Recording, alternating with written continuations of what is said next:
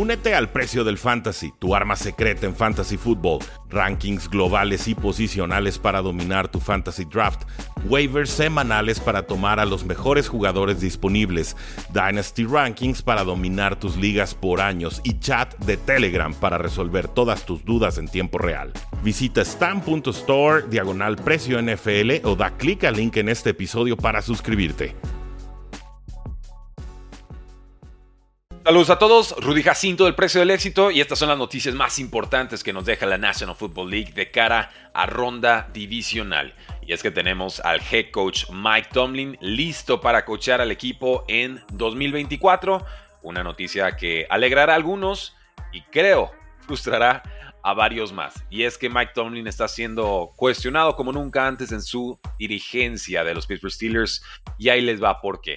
Había mucha especulación alrededor de este entrenador. Finalmente termina con una temporada ganadora nuevamente, pero termina perdiendo por 14 puntos en postemporada.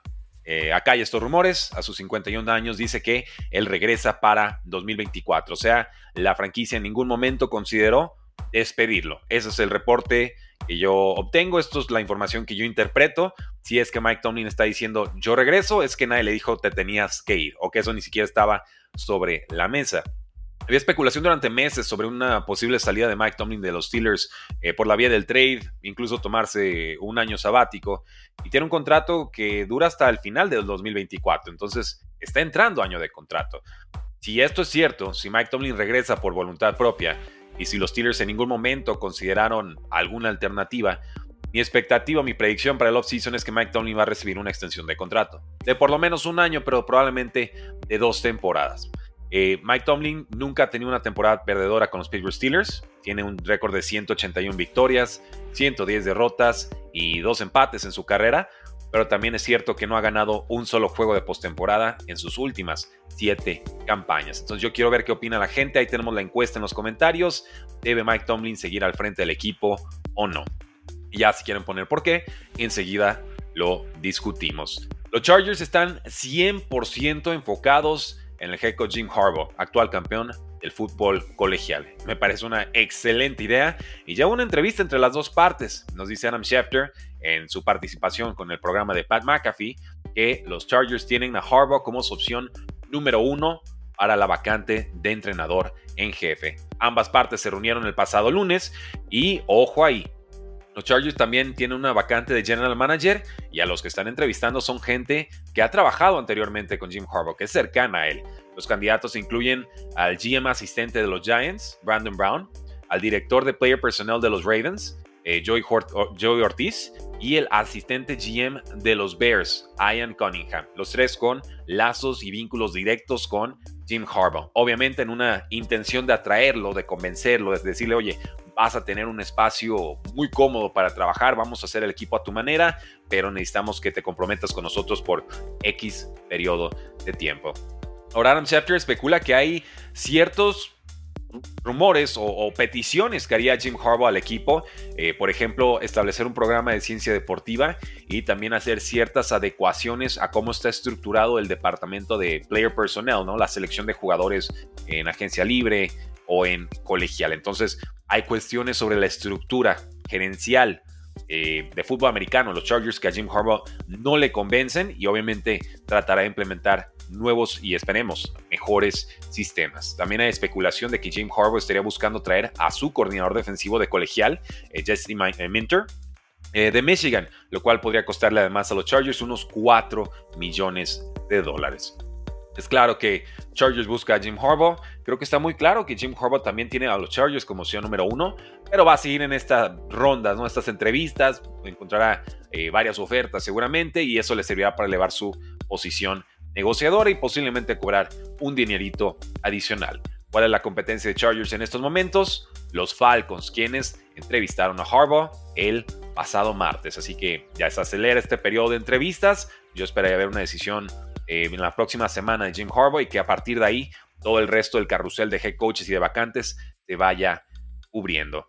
Pasamos hacia los Dolphins y me preguntan mucho especulaciones sobre Tua Bailoa, su futuro con los Miami Dolphins.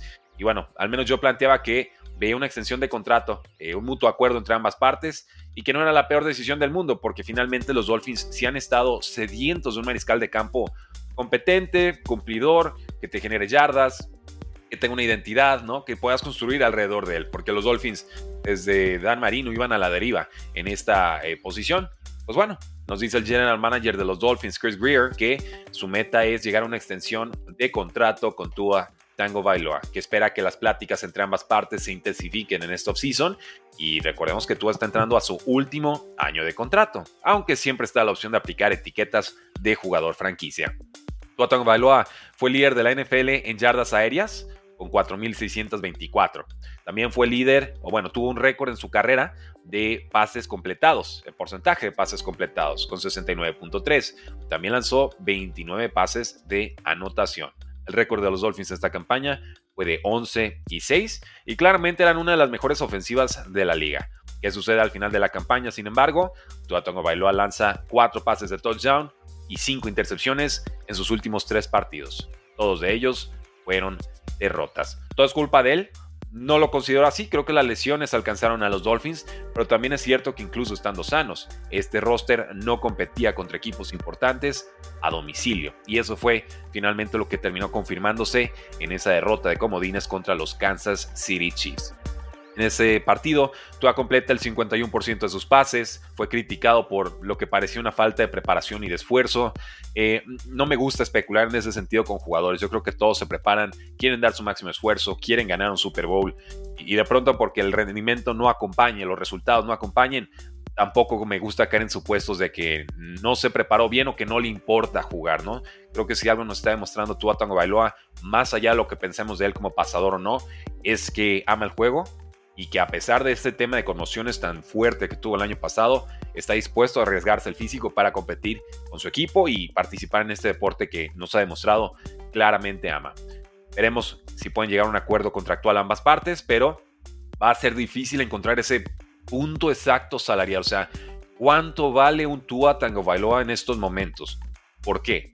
Porque no le ha ganado equipos grandes, es una realidad porque en esta postemporada deja un sabor amargo, al igual que todo el equipo, pero también por este tema de las lesiones. Va a ser muy difícil esa valoración. No, no, hay un, no hemos visto realmente en años recientes un, un jugador tan productivo en temporada regular que de pronto no produzca en playoffs y tenga tantas lesiones. Quizás Dak Prescott en algunas campañas sea el, el, el, caso o el ejemplo más parecido. Y si esa es la referencia, pues recordemos que Dak Prescott por algún momento fue el quarterback mejor pagado de la liga. Los Santos despidieron al coordinador ofensivo Pete Carmichael y además de él también dejaron ir al coach de receptores Cody Burns. El coach de corredores Joel Thomas también se fue a los Giants para cubrir esa misma posición. Y sepan que Pete Carmichael era el coordinador ofensivo con más duración, ¿no? con que lleva más tiempo en su equipo en la NFL, pero no encontró eh, producción consistente esta campaña. Saints termina noveno en puntos y 14 en yardas este año, pero eh, vamos, realmente fue con altibajos, con, actuaciones muy dispares que finalmente les terminan costando la postemporada. ¿Qué harán? Los Saints, pues buscar un nuevo coordinador ofensivo que pueda explotar mejor, aprovechar mejor a Derek Carr, quien fue bastante abuchado esta campaña por aficionados e incluso por compañeros por sus actuaciones irregulares. Entonces, no, no es el head coach eh, Dennis Allen finalmente el que sale despedido, pero sí el coordinador ofensivo Pete Carmichael. En especulaciones del draft, ahora que estamos tan cerca del off-season, sepan que Dane Brugler eh, manda al quarterback de Michigan, JJ McCarthy, a los Rams y al quarterback de Oregon, Bo Nix, a los Patriots. Por partes, Brugler dice que los Rams estarían tomando a JJ McCarthy de Michigan con el pick número 19 global. Dice que es porque Sean McVay necesita pensar en la vida después de Matthew Stafford, quien ya va a cumplir los 36 años. McCarthy tuvo muy buen récord en Michigan, 27 victorias, una derrota, campeonato o título nacional. Se le reconoce por provocar jugadas grandes en momentos importantes y varios analistas creen que tiene eh, cualidades físicas suficientes para ser un titular en la NFL. Completó 72% de sus pases para casi 3.000 yardas, 22 touchdowns y 4 intercepciones en 15 juegos del 2023. Sin embargo, la ofensiva de los Wolverines no estaba realmente diseñada para que JJ McCarthy produjera mucho por aire, ya va a estar el cuestionamiento, ¿no? ¿Por qué no diseñaron toda la ofensiva alrededor de él? versus ah, maximizó sus oportunidades en una ofensiva que no estaba diseñada para él. Ese es un tema de escauteo que seguramente evaluaremos nosotros en este offseason. Pasando a los Patriotas, Dane Brugler nos dice que los Patriots, eh, Patriots estarían tomando a Bo Nix en segunda ronda con el pick 34 global. También nos confirma lo que ya sabíamos, que algunos ven a Bo como un quarterback de primera ronda claramente, que podría ser tomado en, el, en un pick top 25, mientras que otros incluso lo ven como un jugador de tercera ronda. Entonces, eh, obviamente más allá del, top 1 y top 2, que serían eh, Caleb Williams de USC y Drake May de UNC, ya la evaluación de quarterback se vuelve más volátil, hay menos consenso en cuanto a qué valor real tienen los mariscales de campo de ese, de ese quarterback 3 para abajo. Sin embargo, Onex tiene bastante experiencia colegial, tiene 61 titularidades, completó el 77% de sus pases para 4.500 yardas, 43 touchdowns y 3 intercepciones en 14 juegos del año pasado. Eh, ahora nos dicen los críticos que el problema es que más de dos terceras partes de sus pases fueron 9 yardas o menos. Entonces es alguien que realmente está repartiendo juego muy en corto y obviamente la duda es qué tanto puede ampliar su, baraja de posibilidades, qué tanto puede atacar en zonas intermedias y profundas. Algo de, información para que vayan haciendo, eh, familiarizándose con los quarterbacks del draft y obviamente las especulaciones van a estar a toda máquina en esta offseason. Lo importante es evaluarlos, ver la cinta de juego, tomar eh, decisiones sobre qué jugadores preferimos, para qué perfiles, para qué equipos. No se preocupen, todo ese ejercicio lo vamos a estar haciendo aquí en el precio del éxito. Y en últimas noticias, los Browns despidieron al coordinador ofensivo Alex Van Pelt, al coach de running back Stump Mitchell y al coach de alas cerradas TJ McCartney. Eh, me pareció que en general los Browns maximizaron sus posibilidades con un roster muy mermado en la posición de quarterback, pero vamos, pierdes de esa manera en postemporada y los Browns deciden cortar varias cabezas. El cornerback de los Ravens, Marlon Humphrey, tiene una lesión de pie, todavía no practica. El cornerback de los Packers, Jair Alexander, lesión de hombro y de tobillo, todavía no practica. El linebacker de 49ers, Drake Greenlaw, con lesión en el tendón de Aquiles, no está practicando.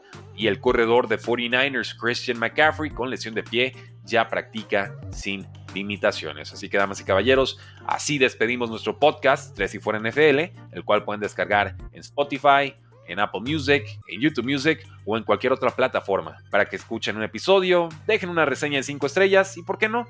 Dejen un comentario diciendo, hey, me gusta mucho este episodio, me gusta mucho este podcast, descárguenlo, lo van a disfrutar, porque la NFL no termina y nosotros tampoco. Tres y fuera.